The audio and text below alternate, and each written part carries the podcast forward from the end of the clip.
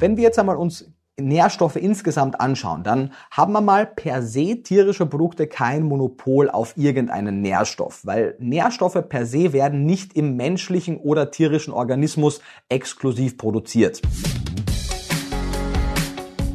Ideen für ein besseres Leben haben wir alle. Aber wie setzen wir sie im Alltag um? In diesem Podcast treffen wir jede Woche Menschen, die uns verraten, wie es klappen kann. Willkommen zu Smarter Leben Ich bin Lena Kafka und heute skype ich mit Nico. Mein Name ist Nico Rittenau, ich bin Ernährungswissenschaftler mit dem Fokus auf vegane Ernährungsweise und versuche Konzepte zu kreieren, mit denen wir die wachsende Weltbevölkerung auf eine nachhaltige, gesundheitsförderliche und ethische Art und Weise ernähren können. Vielleicht war es noch nie so leicht, sich rein pflanzlich zu ernähren. Brotaufstriche, Steaks, Süßigkeiten, Milch oder Wein, all diese Produkte gibt es mittlerweile bei vielen Supermarktketten auch vegan. Fast wirkt so, als sei veganes Essen im Mainstream angekommen. Aber ein Blick ins Netz reicht, um das zu bezweifeln. Dort findet man immer noch reihenweise skeptische Fragen wie, haben Veganer keine Mangelerscheinungen, können die überhaupt Muskeln bekommen und sind Sojasteaks nicht viel ungesünder als Fleisch? Nico hat es sich zur Aufgabe gemacht, mit wissenschaftlichen Fakten dagegen zu halten. In seinen Büchern, in Vorträgen oder auf seinem YouTube-Kanal räumt er mit Vorurteilen auf. Worauf es ankommt, wenn die rein pflanzliche Ernährung gesund und vollwertig sein soll, erklärt er in dieser Podcast-Folge. Nico, ursprünglich wolltest du mal ein Luxushotel in der Karibik managen, habe ich gesehen. Hat nicht geklappt. Dafür bist du jetzt ein sehr gefragter Experte für vegane Ernährung. Was ist dazwischen passiert? Wieso hat dein Lebensweg so eine Abzweigung genommen? Ja, gut recherchiert. Genau. Ich habe ja ursprünglich in Österreich meine Karrierelaufbahn im Tourismussektor begonnen, bin Touristikkaufmann und hatte immer den Wunsch, irgendwo auf den Cayman Islands in der Karibik ein Hotel zu managen, mir die Sonne auf den Bauch scheinen zu lassen und dem kalten Winter in Österreich zu entfliehen. Und ab einem gewissen Punkt schien mir mein damaliger Traum des Hotelmanagers einfach ein Stück weit sinnentleert. Und das hat mir auch dann relativ früh in eine sehr leichte Sinnkrise, das klingt jetzt wahrscheinlich schlimmer als es war, aber schon zumindest in ein gewisses Hinterfragen meiner Karrierewünsche Wünsche und meines gesamten Lebens gebracht. Und über mehrere Umwege bin ich dann äh, in Berlin damals gelandet, hatte ein Praktikum bei einer NGO im Ernährungsbereich gemacht, wo sich zufällig dann die allermeisten vegan ernährt haben. Und obwohl ich das wie viele Leute heute auf den ersten Blick irgendwie extrem fand, habe ich relativ schnell die Argumente verstanden. Aber ich hatte halt damals genau dieselben Vorurteile, die ich heute als Ernährungswissenschaftler täglich bespreche. Äh, woher bekomme ich diese und jene Nährstoffe, wenn ich kein Fleisch esse, also das Eisen und weiteres. Woher kriege ich ohne Milch überhaupt genug Kalzium für starke Knochen? Und mir konnte das ehrlicherweise niemand so wirklich erklären von meinen neuen Bekannten in Berlin. Und weil ich Dinge nicht einfach nur glauben, sondern wissen wollte, hat die damals primär aus privatem Interesse berufsbegleitend damals ein Bachelorstudium im Ernährungsbereich angefangen. Über mehrere Verstrickungen bin ich dann einmal relativ zufällig auf einer Bühne gelandet gegen Ende meines Bachelorstudiums und habe da über Ernährungsthemen gesprochen und habe halt gemerkt, wie viel Wissensdurst da auf Seiten Verhalten der, der veganen und vegetarisch lebenden Menschen herrscht und das hat mich dazu bewogen, mich tiefer in das Thema dann auch noch reinzulesen, weil wir haben im Studium natürlich viele Grundlagen gelernt, aber ohne all die Kongresse und all die Primärrecherche, die ich dann noch getan hätte, hätte ich natürlich all das damals noch nicht gewusst. Okay, spannend. Also eigentlich hattest du eine durchaus ablehnende oder kritische Haltung veganer Ernährung sogar anfangs gegenüber und dich hat so eine Art Wissensdurst ins Thema getrieben. Ähm, wir tun ja aber auch oft immer so, als ob Veganer alle gleich sind, aber es gibt ja ganz verschiedene Beweggründe überhaupt, sich dieser Ernährung zu nähern. Ne? Es gibt ökologische, ethische, ähm, gesundheitliche Gründe. Was hat dich dann am Ende dazu bewegt, dich so zu ernähren? Ja, wie du richtig sagst, ich bin von, meinem, von meiner Grundeinstellung her potenziell zwar ein offener Mensch, aber trotzdem skeptischer. Also wenn man mir keine guten Argumente liefern kann, dann kommt man dann nicht so weit mit Emotionen alleine. Und wenn ich ein Stück Fleisch esse, dann ist das sehr offensichtlich für mich, was mit dem Tier dahinter passiert ist. Wenn man sich ein bisschen mit der vor allem industrialisierten Produktion von Milch und Eiern auseinandersetzt, dann sieht man sehr schnell hinter jedem Glas Milch auch das Kalb, dem diese Milch einmal gehört hätte, oder das männliche Küken, was für dieses Ei geschreddert oder vergast damals noch wurde.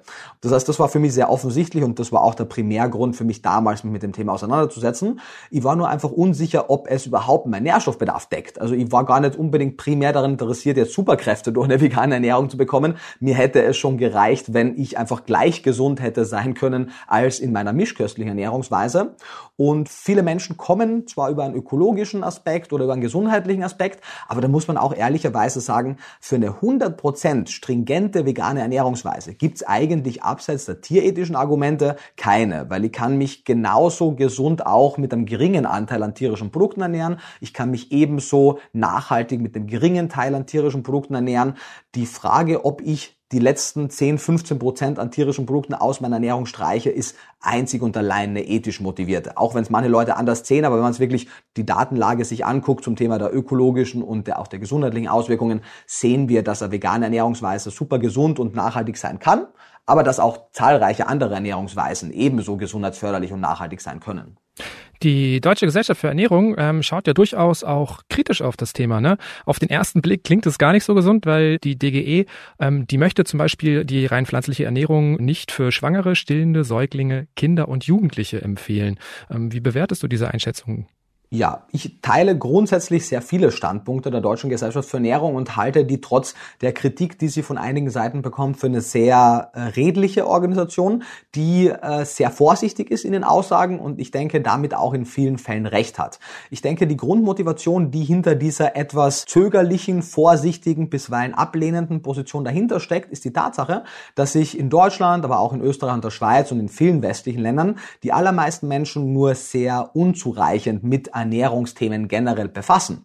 Und die vegane Ernährungsweise in sich ist Karaketenwissenschaft. Und man muss gewisse Grundsätze kennen und die muss man anwenden. Und äh, Institutionen wie das Bundesinstitut für Risikobewertung haben ja auch in ihren Untersuchungen gezeigt, dass sich vegan lebende Menschen überdurchschnittlich viel mit dem Thema der Ernährung auseinandersetzen und die Empfehlungen, die wichtig sind, auch gut umsetzen. Aber darauf kann sich natürlich eine offizielle Ernährungsfachgesellschaft nicht immer verlassen. Und wenn man sich die ganzen Seiten durchliest, dann merkt man aber auch den Grundtenor der DGE, die sagt, wenn der Wunsch der leichteste Weg ist, dann ist es nicht die vegane Ernährung, aber wenn der Wunsch der ethischere, tierethischere Weg ist, dann kann man mit ein bisschen Grundwissen da eine vegane Ernährungsweise gut zusammensetzen. Und die DGE zeigt eben auch in den Studien, die sie zitiert, dass vegan lebende Menschen in vielen Studien, sei es die Adventist Health Study oder viele weitere, im Schnitt etwas besser abschneiden als die mischköstlichen Teile der Bevölkerung. Das heißt, eine vegane Ernährung kann gesundheitlich abträglich sein, wenn man sie falsch macht, ohne Frage. Sie kann aber gesundheitlich zuträglich und im Schnitt etwas gesundheitsförderlicher als eine klassische westliche Mischkost sein, wenn man sie richtig durchführt. Wie sehr unterscheidet sich denn eigentlich die ideale vegane Ernährung von der westlichen Mischkost?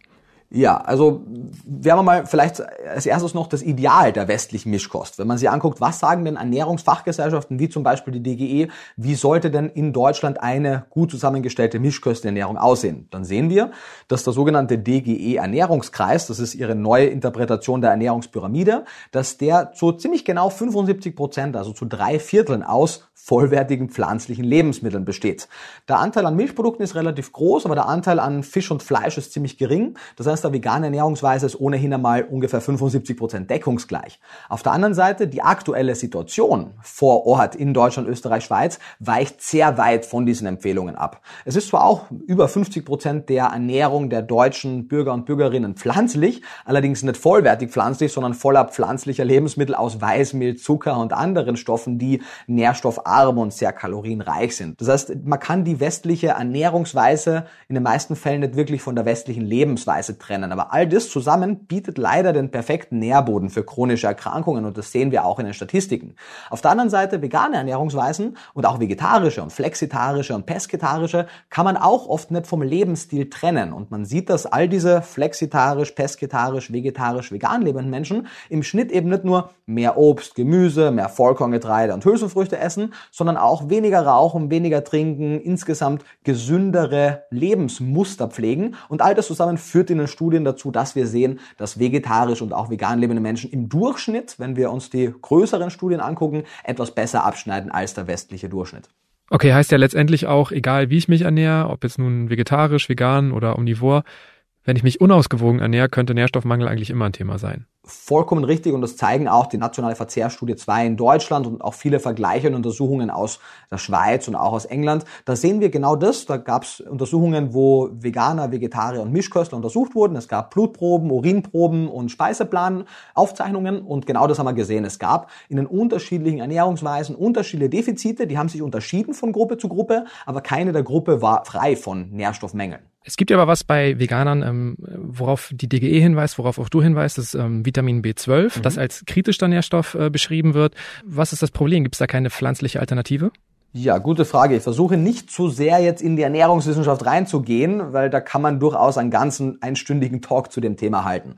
Wenn wir jetzt einmal uns Nährstoffe insgesamt anschauen, dann haben wir mal per se tierische Produkte kein Monopol auf irgendeinen Nährstoff, weil Nährstoffe per se werden nicht im menschlichen oder tierischen Organismus exklusiv produziert. Mineralien, also das Eisen im roten Fleisch, das Kalzium in der Milch, das Jod im Fisch, sind Mineralien, die aus der Erde kommen und dort über die Pflanze durch deren Wurzeln aufgenommen werden und sich dann im Laufe der Nahrungskette akkumulieren. Das heißt, wir können auch die Pflanzen fressen. Äh, Vitamine auf der anderen Seite werden von Pflanzen zum Teil produziert und viele, wie zum Beispiel das Vitamin B12, werden ausschließlich von Mikroorganismen, also von Bakterien und weiteren produziert.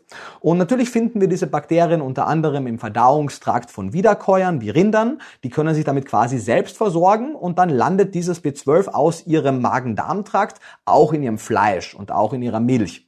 In der industriellen Tierhaltung, die ja für weit über 90 Prozent des Fleisches und Milch und Eier in den deutschen, Deutschland, Österreich, Schweiz zuständig sind, da wird das genauso supplementiert, weil wir eben nicht mehr Tiere haben, die einfach frei rumlaufen können. Das heißt, es ist nicht zu weit hergeholt zu sagen, dass auch der große Teil der mischköstlichen Bevölkerung eine ganze Reihe an Nährstoffen über den Umweg des Tieres supplementiert, weil das Tier es sonst auch nicht hätte. Wenn unser gesamtes Lebensmittelproduktionssystem auf die Bedürfnisse von vegan lebenden lebenden Menschen eingestellt wäre, dann wäre es möglich, beispielsweise über die richtige Auswahl von Bakterienkulturen Sojajoghurt, Sauerkraut und viele weitere fermentierte Lebensmittel zu produzieren, die teilweise mehr B12 als eine Rinderleber hätte. Das ist das B12-reichste Lebensmittel, das wir haben. Das heißt, wie in allen Fällen ist es nicht das Lebensmittel per se, nach dem wir einen Bedarf haben, sondern wir haben als menschlicher Organismus einen Bedarf an gewissen Fettsäuren, Aminosäuren, also Bausteinen von Proteinen, gewissen Vitaminen und Mineralstoffen. wenn sie gut verdaulich sind, gut absorbierbar sind, ist es dem Körper relativ egal, woher die kommen. Und weil eben unser System aktuell, was die Produktion betrifft, noch nicht auf die Bedürfnisse von vegan lebenden Menschen ausgerichtet ist, empfehlen wir, bis es soweit ist, und zwar mit Nachdruck, allen vegan lebenden Menschen, aber auch die meisten Vegetarier profitieren davon, B12 und manchmal auch ein paar andere kritische Vitamine und Mineralstoffe ganz einfach zu supplementieren. Wenn du sagst, ein paar Nährstoffe supplementieren, meinst du Nahrungsergänzungsmittel? Korrekt, genau. Also das heißt jetzt über, über Einzelpräparate, das heißt man kann ja einzelne Nährstoffe zuführen, man kann aber auch gut zusammengestellte Multinährstoffpräparate, also sogenannte Multivitamine zuführen oder was aus meiner Sicht auf Dauer der bessere Weg wäre, weil einige Menschen zwar ein unplausibles, aber trotzdem reales Problem damit haben, Pillen zu schlucken, weil sie sich dann so fühlen, als würden sie dauernd Medikamente nehmen. Darum wäre es vielleicht auch mittelfristig besser, die Lebensmittel einfach anzureichern. Ein kleines Beispiel in Kanada, wo ja auch der Weißmehlverzehr sehr, hoch ist wie in Deutschland, gibt es aber Bemühungen und teilweise auch gesetzliche Regulierungen, dass Weißmehle mit Eisen und B-Vitaminen, also jene Nährstoffen, die beim Raffinierungsprozess entfallen, ganz einfach wieder angereichert werden, sodass, wenn Menschen Weißbrot essen in Kanada, sie zumindest einen großen Teil der Nährstoffe wieder bekommen, die sie beim Vollkorngetreide auch gehabt hätten. Du hast gerade gesagt, ähm, ein paar Leute haben Probleme damit, Pillen zu schlucken, aber ich glaube, Nahrungsergänzungsmittel sind ja auch in der Kritik, weil die eigentlich gar nicht ähm, deren Wirksamkeit und Sicherheit in Deutschland geprüft wird. Genau. Und das ist per se se ein regelmäßiger, wichtiger, richtiger Kritikpunkt. Man muss ihn natürlich ins richtige Verhältnis setzen.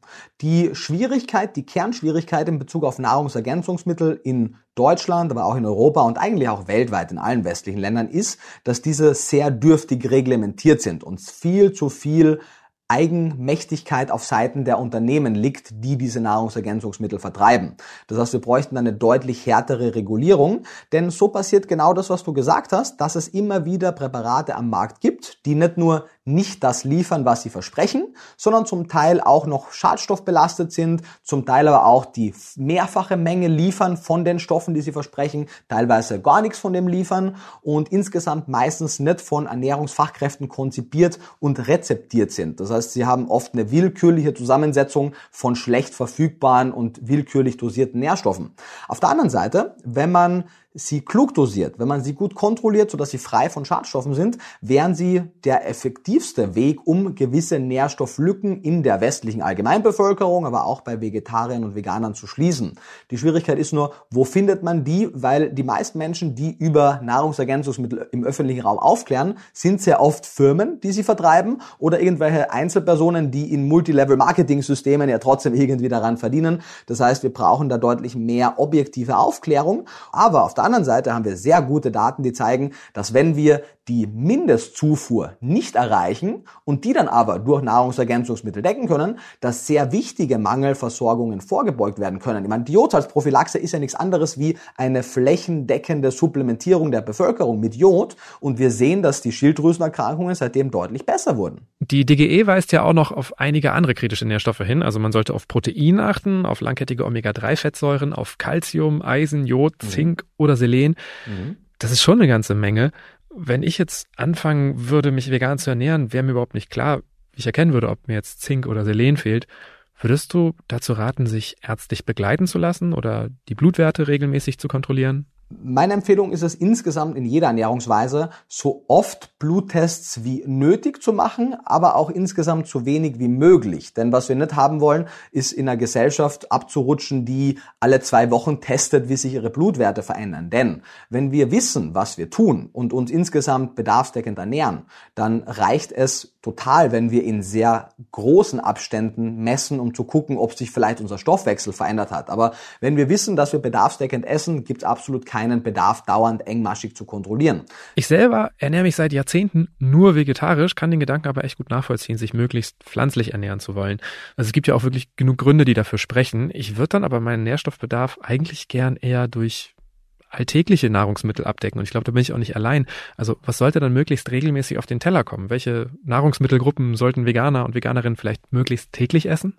Also die aller, allermeisten, wir haben jetzt ja sehr viel über, über verschiedene Nährstoffe gesprochen, das soll bitte nicht den Anschein erwecken, dass es eben die vegane Ernährung geprägt ist von Nahrungsergänzungsmitteln. Das ist im Normalfall ein einziges, was halt mehrere Nährstoffe enthält. Aber wenn wir jetzt einmal von den anderen 90 Prozent der Makro- und Mikronährstoffe ausgehen, dann sind es die fünf Hauptlebensmittelgruppen. Die Vollkorngetreide, die Hülsenfrüchte, das Obst und Gemüse und die Nüsse und Samen, die uns die allermeisten Nährstoffe liefern. Das heißt, wir wollen aus diesen fünf Hauptlebensmittelgruppen wählen. Wir wollen sicherstellen, dass wir Kalorien Kalorien bedarfsdeckend essen, also dass wir ungefähr so viel zuführen, wie wir verbrennen. Wir wollen natürlich durch den regelmäßigen Verzehr der Hülsenfrüchte, Nüsse, Samen und Getreide ausreichend hochwertiges Protein zuführen. Wir wollen am besten auf regelmäßiger Basis die besten Omega-3-Lieferanten, das ist eigentlich die einzige kritische Fettsäure als Bestandteil der Fette, in Form von den Leinsamen, Chiasamen, Hanfsamen, Walnüssen, Rapsöl etc. zuführen oder auch eben deren Öle, Leinöl und Walnussöl und ähnliches. Und ansonsten gibt's halt ein paar Dinge, die vielleicht sinnvoll sind. Im Sinne von, wenn wir bis jetzt immer regelmäßig Milch getrunken haben, würde es Sinn machen, eine pflanzliche Alternative zuzuführen, die mit Calcium versetzt ist, damit sie eben auch wie die Kuhmilch diese 120 Milligramm Calcium pro 100 Milliliter hat und gerne auch eine Sorte, da gibt's mittlerweile eine ganze Reihe, die eben auch B2, B12, Vitamin D und weiteres drin hat, damit diese Pflanzenmilch von den Nährstoffen mehr oder weniger eine 1 zu 1 äquivalente Variante ist, sodass sie die Nährstoffe liefert, die wir auch in der Milch gehabt hätten. Okay, also die Kalziumversorgung muss kein großes Problem sein. Als ich damals aufgehört habe, Fleisch zu essen, äh, war immer Eisen ein großes Thema. Ne? Also wird immer gefragt, bist du nicht schlapp, hast du keinen Eisenmangel? Welche pflanzlichen Nahrungsmittel enthalten denn besonders viel Eisen und worauf kommt es an, wenn wir sie essen? Ja, Eisen ist ein lustiges Beispiel, weil es so sehr in den Köpfen der Leute drin ist. Die Studien aber zeigen, dass vegan lebende Menschen keine höheren Eisenmangelraten aufweisen, wie jetzt Mischköstler oder Vegetarier. Die DGE nennt zwar Eisen auch als kritischen Nährstoff, weil es, wenn man sich schlecht ernährt, auch kritisch sein kann. Aber solange wir die sehr eisenreichen Hülsenfrüchte, die moderat eisenreichen Vollkorngetreide, Nüsse und Samen essen, ist unser Bedarf sehr gut gedeckt. Wir haben das sowohl, wenn wir unsere Speisepläne, die wir für Klienten machen, angucken, als auch wenn wir uns die unter Untersuchungen aus Österreich, Schweiz, Deutschland und weiteres angucken, sehen wir, dass vegan lebende Menschen im Durchschnitt die doppelte Menge an Eisen zuführen wie Mischköstler. Das Eisen ist nicht immer gleich bioverfügbar, das heißt die Absorptionsrate ist nicht immer gleich, aber durch die Kombination mit zum Beispiel Vitamin C reicher Paprika zu den äh, eisenreichen Hauptspeisen können wir die Aufnahme verbessern. Aber selbst wenn die Aufnahme schlechter ist, alleine durch die große Zufuhrmenge reicht das. Und unser Körper hat ja unterschiedliche Wege, wie er Eisen aufnehmen kann. Wir hören ja oft, dass Eisen Eisen aus dem Fleisch wäre so viel besser bioverfügbar, weil es sich zumindest zum Teil, so zu ungefähr einem Drittel oder etwas mehr, um sogenanntes Hemeisen handelt. Und der Körper hat eigene Transportsysteme für dieses Hemeisen. Für das äh, Nicht-Hemeisen, für das dreiwertige Eisen, was erst reduziert werden muss, gibt es diese Transporter nicht. Aber, und das ist das eigentlich Interessante, schon vor zehn Jahren ist man draufgekommen, dass vor allem Hülsenfrüchte, die sind ja am besten untersucht, eine weitere spezielle Bindungsform von Eisen haben, sogenanntes Ferritineisen, wofür der Körper ebenfalls eigene Transporter hat. Das heißt, sobald wir sicherstellen, dass wir regelmäßig Hülsenfrüchte, am liebsten Linsen essen, weil die da einen sehr hohen Anteil haben, ist es so gut wie unmöglich, einen Eisenmangel in der veganen Ernährungsweise zu riskieren. Um die Zubereitungszeit von Hülsenfrüchten zu verkürzen, kaufen ja aber auch echt viele Leute Hülsenfrüchte aus Dosen. Also zum Beispiel Kichererbsen, was gibt's da noch, Kidneybohnen, äh, auch Linsen. Enthalten die dann immer noch genauso viele Nährstoffe? Die Dosenhülsenfrüchte oder auch die Hülsenfrüchte im Glas, und das war auch für mich überraschend, dass ich die Daten gelesen habe, sind überwiegend ident, was die Mikronährstoffe angehen. Der einzige wirkliche Nachteil ist, dass sie deutlich mehr Müll verursachen, natürlich, und wir sollten sie gut abschwemmen, weil sie sind meistens sehr salzreich. Da wurde schon gesalzen. Ansonsten, was es eben Nährstoffe wie zum Beispiel Eisen angeht, sehen wir, dass diese Hülsenfrüchte ihre Nährstoffe ziemlich gut in ihrem Innenraum für sich behalten und dann freigeben, wenn wir sie essen. Das heißt, wir haben immer Dosenhülsenfrüchte oder Hülsenfrüchte Hülsenfrüchte im Glas auf Vorrat, wenn es einmal eng wird. Ansonsten natürlich versuchen wir die selber frisch zu kochen. Aber gerade so Sachen wie Linsen oder geschälte Mungbohnen, also Mungdal, das ist innerhalb von 10 Minuten, Viertelstunde gekocht, während ihr die anderen Sachen macht. Genau so ein weiteres Vorurteil bei Hülsenfrüchten ist immer, dass man davon Verdauungsbeschwerden bekommt. Also wie wahrscheinlich bekomme ich denn Bauchschmerzen, wenn ich jeden Tag jetzt Linsen, Bohnen, Kichererbsen esse?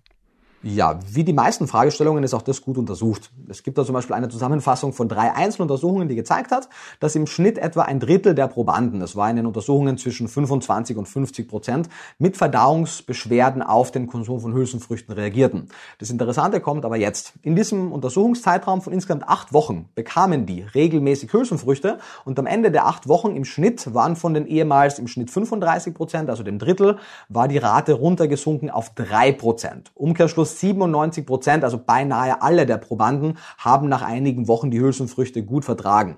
Und das Geheimnis liegt ganz einfach in der Umstellung unseres Mikrobioms, unserer Darmflora. Wenn wir Hülsenfrüchte schlecht vertragen, das kann natürlich auch sein, dass wir eine Allergie gegen die Eiweiße haben, aber wenn wir jetzt das ausschließen können, sondern wirklich sagen, wir vertragen die nicht, wir reagieren mit Blähungen oder ähnlichem, dann ist das ein ziemlich guter Indikator dafür, dass unsere Darmflora nicht in dieser Diversität vorliegt, wie wir es gerne hätten. Das heißt, anstatt dann wieder Hülsenfrüchte zu streichen, um keine Verdauungsbeschwerden zu bekommen, sollten wir genau das Gegenteil machen. Wir sollten unsere Ernährungsweise so umstellen, dass unsere Darmflora gedeihen kann, damit wir solche Lebensmittel auch gut verdauen können. Lass uns auch nochmal auf ein paar andere Nahrungsmittelgruppen schauen. Du hast schon Nüsse, Samen oder Vollkorngetreide genannt. Auch Obst gehört viel auf dem Speiseplan. Und deshalb haben einige Leute tatsächlich Angst, dick zu werden, wegen der Fette, Kohlenhydrate und auch der vielen Fructose.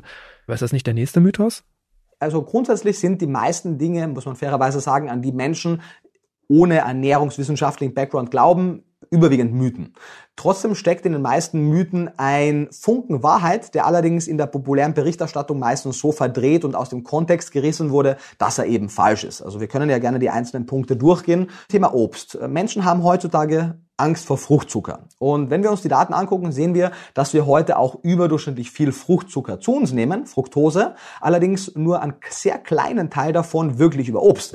Die meiste Fructose bekommen wir über Softdrinks, über gesüßte Speisen, wo Fructose-Sirup oder Fructose-Glucose-Sirup, Agavendicksaft, Apfeldicksaft etc. drin ist. Damit können wir zum einen einmal die Kapazitäten in unserem Verdauungstrakt überfordern, die Fructose zu absorbieren und dann reagieren wir mit zum Beispiel Verdauungsbeschwerden. Das Schlechteste, was man machen kann, ist das Obst wegzustreichen, anstatt all dem industriellen Chunk, das ja für den viel größeren Anteil der Fructose zuständig ist. Wenn wir aufhören, fruktosereiches Gemüse und, und Obst zu essen, weil auch einige Gemüse haben relativ viel Fructose, dann verlieren wir temporär oder besser gesagt Stück für Stück sukzessive die Kapazität in unserem Darm, diese Fructose zu absorbieren. Das ist das Schlechteste bei Fructose-Malabsorptionen ist eine permanente Restriktion der Fructose, sondern wir müssen der Ur Ursache auf den Grund gehen, müssen die beheben und sollten dann durch, da gibt es auch mehrere Tricks, wie man die Absorption verbessert, Stück für Stück regelmäßig gesundes Obst essen. All diese Dinge wie zu viel Fructose würde eine Fettlebererkrankung begünstigen. Das trifft auf überkalorische Ernährungsweisen mit isolierter Fructose zu. Das trifft nicht auf Früchte, auf Obst zu.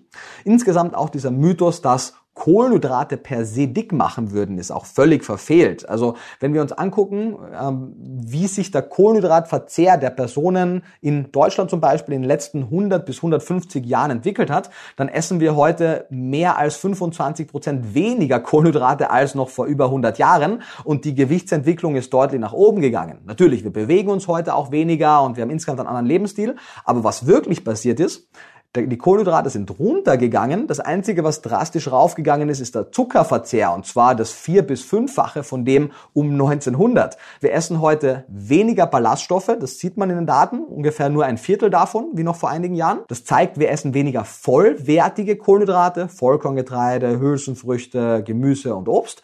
Was wir heute mehr essen, sind Weißmehle und Zucker. Und das sind die Arten von Kohlenhydrate, die natürlich als hochglykämische Lebensmittel den Blutzuckerspiegel und den Insulinspiegel aus dem Gleichgewicht bringen und nicht alleine dafür verantwortlich sind, für diese epidemischen Ausmaße des Übergewichts, sondern es ist erneut der gesamte westliche Lebensstil, wo aber der isolierte Zucker und die Weißmehle ein wichtiger Teil sind. Du hast jetzt eben auch schon den Begriff Junkfood in den Mund genommen. Ähm, für viele Leute sind auch so Sachen wie Sojasteaks oder Tofuwürstchen Junkfoods. Die sagen, es ist künstlich hergestellter Mist. Ist sowas wirklich ungesünder als Fleisch, deiner Meinung nach? Ja, sehr wichtige Frage. Also per se, du hast ja schon gesagt, viele Leute halten das für unnatürlich. Da müssen wir schon mal kurz einhaken, weil die Natürlichkeit einer Sache war und ist ja noch nie ein Argument für oder gegen etwas. Die Frage ist, ist ein Lebensmittel gesund oder ungesund? Ist eine Sache gut oder schlecht? Die Frage bei den Fleischersatzprodukten ist, wie bei den allermeisten. A, wie viel esse ich davon? Und B, worum genau handelt es sich? Es gibt ja mal per se weniger den Fokus auf die gesunden und ungesunden Lebensmittel, weil per se kann man jedes Lebensmittel in einer gesunden Ernährung essen. Die Frage ist, wie sieht die Gesamternährung aus? Das heißt, wir sollten nach gesunden oder ungesunden Ernährungsmustern fragen und im Rahmen einer insgesamt gesunden, ausbalancierten Ernährungsweise darf zum einen einmal auch Junkfood eine gewisse Rolle spielen und dürfen auch Fleischersatz oder Käseersatzprodukte eine Rolle spielen. Plus, man muss sagen, nicht alle Fleisch- und Käseersatzprodukte sind gleich gut oder gleich schlecht.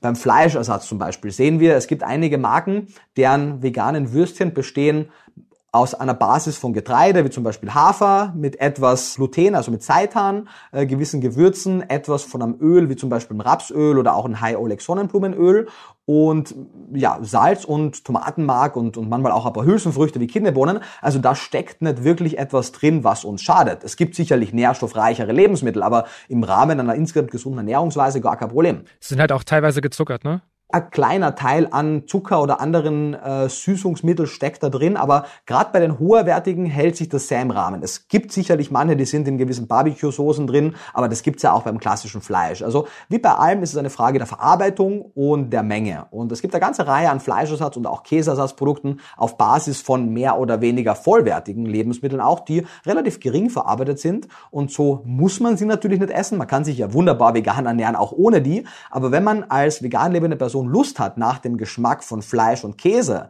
weil die meisten vegan lebenden Menschen haben ja nicht aufgehört, diese Produkte zu essen, weil sie die Produkte nicht mochten, sondern weil sie die Art und Weise nicht mochten, wie sie produziert werden. Und wenn es die Möglichkeit gibt, diese Produkte zu essen durch eine andere Produktionsweise mit ähnlichen Geschmäckern, äh, warum nicht? Können diese Produkte denn wichtige Nährstoffe liefern? Es kommt ein bisschen drauf an. Also zum einen, einige Marken haben schon angefangen, ihre Fleischersatzprodukte zum Beispiel mit Vitamin B12 anzureichern, was ich eine sehr sinnvolle Intervention halte. Das heißt, sie können gewisse kritische Nährstoffe bieten. Auf der anderen Seite sind die meisten von ihnen, weil sie auf Basis von entweder Seitan oder Hülsenfrüchte sind, ziemlich proteinreich. Also sie können auf jeden Fall gewisse kritische Aminosäuren oder Proteine liefern.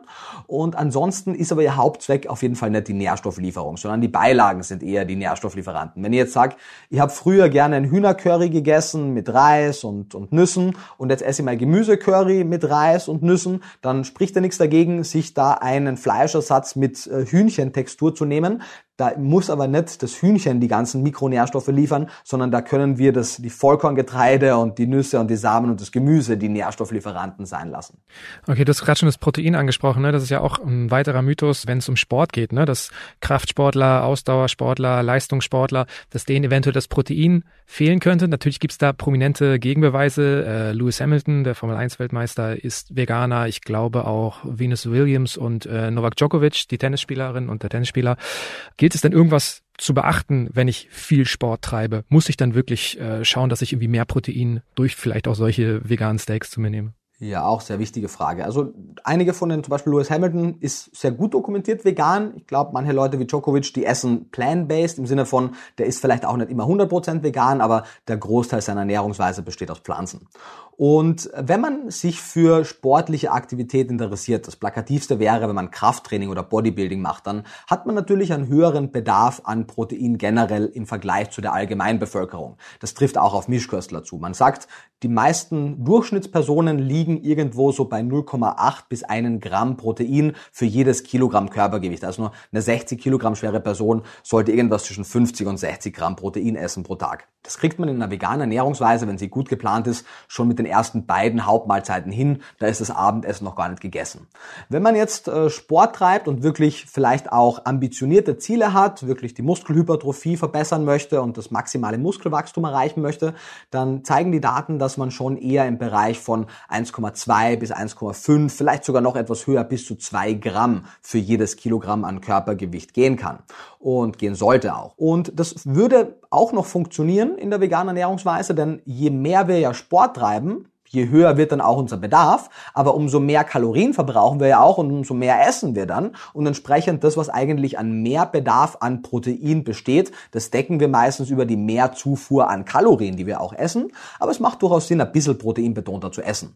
Muss man deswegen Fleischersatz essen? Muss man deswegen Proteinpulver zu sich nehmen? Nein, überhaupt nicht. Es würde auch mit Hülsenfrüchten, Tofu, Tempeh, Sojamilch, Sojajoghurt, Nüssen, Samen und Getreiden funktionieren, aber es spricht auf der anderen Seite auch nichts dagegen, diese Produkte zu verwenden verwenden, erneut, wenn es sich um hochwertige Produkte handelt und sie eine Ergänzung zu einer gesunden Ernährung sind und nicht die Basis der Ernährung oder vielleicht sogar Leute denken, dass wenn sie das essen, bräuchten sie sich mehr gesund ernähren oder ähnliches. Nico, du hast heute viele Argumente geliefert, warum es sich lohnt, weit verbreitete Vorurteile zu hinterfragen und du hast auch auf einige Aspekte hingewiesen, die wir im Blick haben sollten, damit rein pflanzliches Essen wirklich vollwertig und gesund ist. Aber sag mir zum Abschluss jetzt auch nochmal, warum die vegane Ernährung für dich persönlich der einfach bessere Weg ist, dich zu ernähren. Sehr gerne. Und auch hier ist es natürlich, kann, ich freue mich, wenn du mir über meine Meinung fragst, aber wie zum Beispiel auch Jordan Peters in einem Interview mal gesagt hat, ich kann dir sagen, was die Daten sagen und das ist dann meine Meinung, die darauf fußt.